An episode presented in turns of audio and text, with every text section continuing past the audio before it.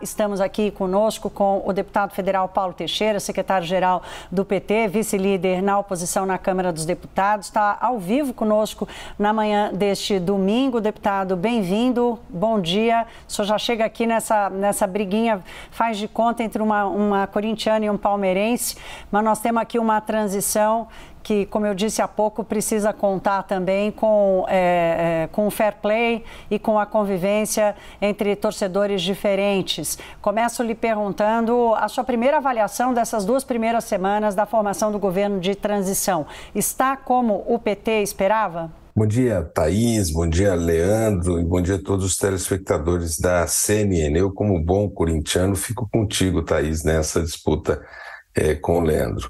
Mas é, o Brasil ele precisa agora olhar para frente, o país.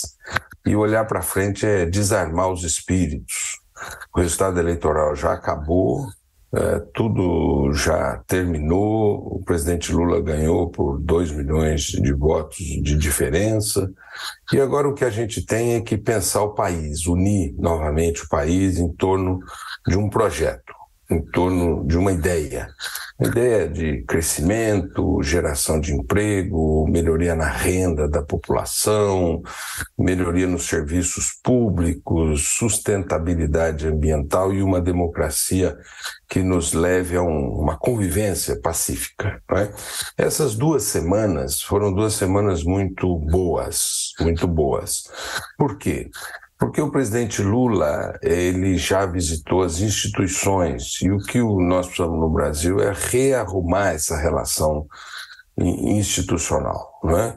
Ao ir ao Supremo foi um grande sinal de pacificação, porque até então havia uma, uma tensão com o Supremo muito importante.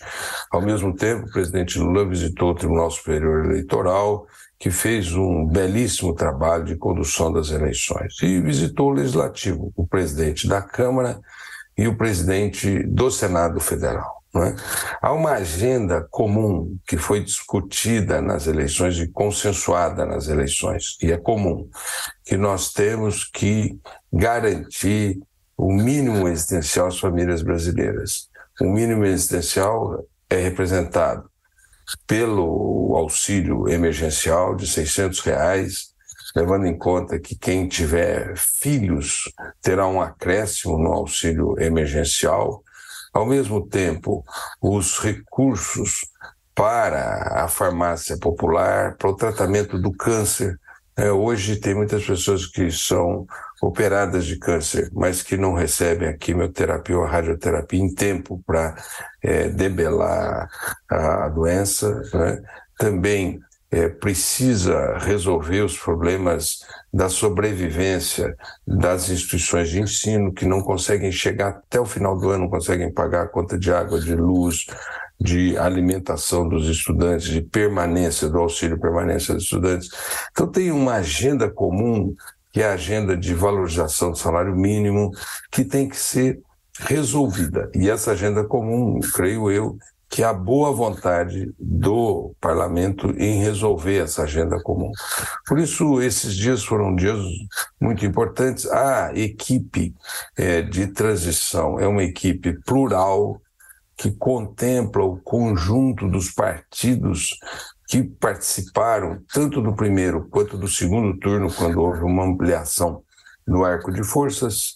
Então, acho que foram duas semanas muito positivas, inclusive no sentido de desarmar os ânimos, né? Começou o, a primeira semana depois das eleições é, começou com conflitos de bloqueios de estrada, né?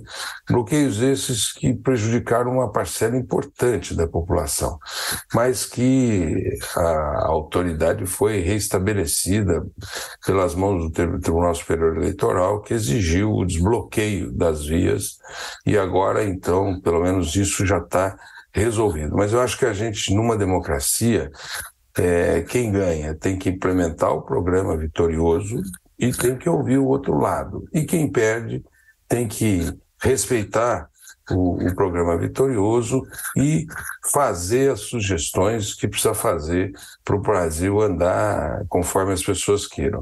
Por isso, eu acho que agora nós temos que repactuar esse país e botar o barco para frente. Agora vamos ter que torcer para a seleção. Eu também espero que o Brasil ganhe a sua sexta estrelinha na camisa e nós possamos terminar o ano é, em paz. Né? Eu vou vestir verde e amarelo nessa, nessa Copa do Mundo para assistir os Jogos do Brasil. Deputado Paulo Teixeira, que é o Leandro Magalhães, daqui de Brasília, quem fala agora. Obrigado pela participação, pela entrevista aqui na CNN hoje.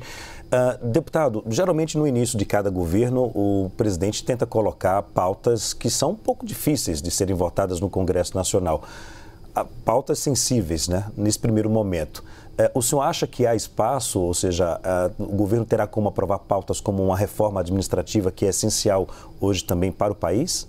Bom dia para o senhor. Bom dia, Leandro. É, te cumprimento e cumprimento todos os telespectadores do Brasil, a partir de Brasília, da sua presença aqui no programa. É, eu acho que a primeira questão que nós temos que equacionar daqui para janeiro é o tema do orçamento, tema de equacionar o orçamento para que o Brasil funcione e o Brasil garanta o mínimo existencial a todas as brasileiras, todos os brasileiros, debele, diminua, acabe com o tema da fome, todo mundo tenha comida na mesa, e depois nós temos que pensar as grandes reformas que estão uh, colocadas. Né? Na minha opinião, uma das reformas importantes que nós temos que consensuar é uma reforma é, tributária, uma reforma tributária. A tributação brasileira é, um, é uma selva, é uma selva, e, e, e o, o empreendedor ele às vezes gasta muito dinheiro só para constituir um, um, grupo de contadores e advogados, né? dada a confusão da base tributária. Então, eu acho que essa é, deveria ser a prioridade para ser é, atacada nos primeiros seis meses. Não é? uma reforma tributária que quem produz no Brasil, quem tem uma indústria, quem tem um comércio, quem tem um serviço, possa é, brigar menos com o fisco, né? ter um Estado mais compreensivo, né? ter uma, uma tributação mais racional e razoável para que essa pessoa continue a produzir e contribuir, gerar empregos para o país. É, deputado, o senhor fala em racionalidade é, e parece que ela que faltou essa semana no debate exatamente sobre o orçamento, na discussão dos limites fiscais, né, fazendo um contraponto que parece um pouco exagerado entre é, ter uma responsabilidade fiscal e é, se comprometer com, com limites, entendendo a despesa das, uh, uh, os limites de despesa do Estado e, ao mesmo tempo, uh, se debruçando sobre o orçamento na busca de um, de um, da formação de uma alocação de recursos muito mais eficiente do país. Nós estamos falando disso durante a semana toda. Eu queria lhe ouvir sobre é, a forma de brigar pelo orçamento. Né? Nós temos um governo de transição que ainda não tomou posse, que pode se aproveitar, sim, desse momento e tentar é, já garantir algumas coisas no orçamento do ano que vem, mas, ao mesmo tempo, um movimento de, é, de quem parece que já está no governo e quer fazer uma enorme mudança no orçamento do ano que vem.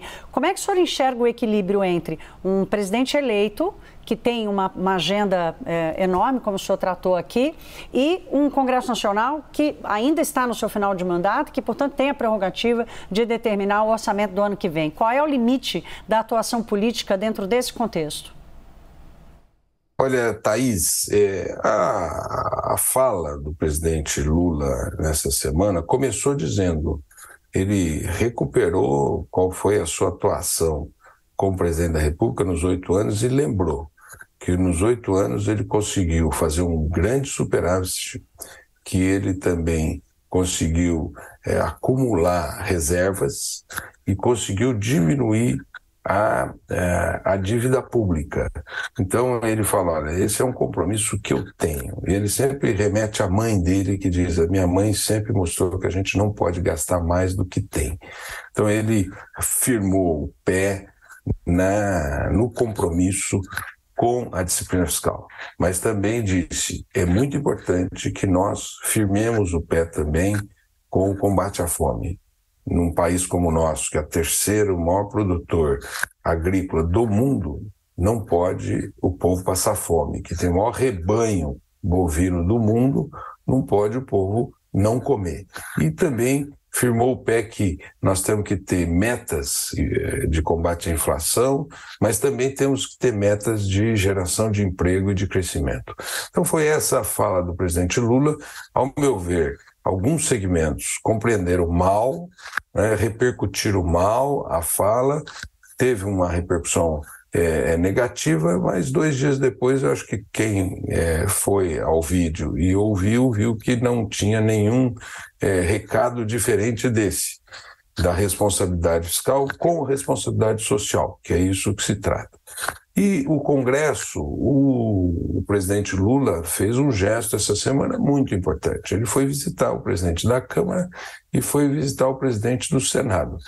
Eu participei já de reuniões, não estava nesta reunião, mas estive antes com o presidente da Câmara e o presidente do Senado. E ambos sinalizaram boa vontade para solucionar o problema é, do orçamento. Né? Por isso que eu acho que as coisas têm que caminhar é, bem, né?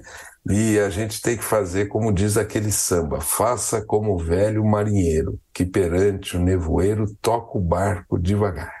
Ah, ô, ô, Leandro, deixa eu te atropelar aqui rapidamente. Deputado, se eu puder falar se a solução é, para o teto de gastos ela já está mais encaminhada, afinal de contas, é, o Bolsa Família vai ficar inteiro fora? Por quanto tempo? Ou isso ainda está em discussão? Já está em estudo ainda está em estudo, em diálogo, para ser formulada uma proposta para apresentar é, para o Senado e para a Câmara. Não está finalizado, acho que os economistas estão debruçados, isso precisa depois o, o presidente bater o martelo para encaminhar essa proposta. Agora, deputado, o senhor falou sobre equacionar o orçamento, é, ou seja, tentar equilibrar o orçamento aí e evitar diminuir quanto mais é, o rombo no, no, nos gastos públicos do governo, que tem sido, tem, vem até antes da pandemia. O senhor falou em reforma tributária. Há um outro elemento que tente contornar é, essa, o que o senhor falou agora, de equacionar o orçamento, além da reforma tributária? Olha, acho que uma, uma, uma questão é você ter regras fiscais. Isso nós não podemos abrir mão. Agora, você não pode ter uma regra fiscal que toda hora você a desrespeita, toda hora você a viola. O teto fiscal de 2017 até hoje foi violado inúmeras vezes. Então não é uma regra, não é séria. Você tem que ter uma regra que toda a sociedade e o Estado a respeite. Na minha opinião, nós precisamos discutir como modernizar as regras fiscais brasileiras e pegar outros exemplos mundiais. Nós fizemos uma regra fiscal que é o chamado teto de gastos, emenda constitucional 95, em 2017. Nós temos agora que discutir com a sociedade como aperfeiçoar essa regra fiscal né, de maneira democrática, mas de maneira inteligente, porque uma regra fiscal que toda hora, diante de qualquer dificuldade, você a joga no lixo, não é uma regra. Né? Ela passou a não ser uma regra que seja respeitada. E nós precisamos ter uma regra fiscal, porque tem um conceito que eu acho que o nosso governo vai levar adiante, que é um conceito de é, equilíbrio fiscal, né? um conceito de diminuir a dívida pública, um conceito de é, fazer com que, com um Estado equilibrado, você possa fazer políticas sociais. Nenhum Estado desequilibrado faz políticas sociais. E um Estado que não esteja equilibrado não gera emprego, que é o principal dos ativos que nós temos que gerar no Brasil, que é emprego para a população que requer a população de 213 milhões de habitantes, né, muito jovens ainda entrando no mercado de trabalho sem emprego. O desemprego na juventude chega a ser de 30%. Então, é, a regra fiscal, e isso que acho que foi mal compreendido, mas depois foi entendido, porque o dólar subiu, voltou a baixar. A bolsa baixou, voltou a subir. Quer dizer, teve uma má compreensão do, da fala do presidente Lula. É, eu cito aqui também, deputado, só para completar, e aí não houve correção para baixo ainda na mesma dimensão, os juros futuros, né, que tem sido o ativo que canaliza, tem canalizado mais a percepção de risco sobre o Brasil. E esse custo fica escondido aí na macroeconomia, mas ele certamente é um dos maiores que o país paga. Eu só queria é, terminar com o senhor, quando o senhor fala que é preciso rever a regra fiscal, como o senhor sabe, eu falo de economia, talvez é, é, tenha liderado aí o grupo dos dos, jornalistas que mais falou disso nos últimos anos e chamando a atenção para o custo é, gerado dessa, dessa, desse desrespeito às regras, mas o que a gente está vendo agora é a tentativa de mudar a regra de vez. Essa discussão para um novo arcabouço fiscal não teria que ficar para o ano que vem?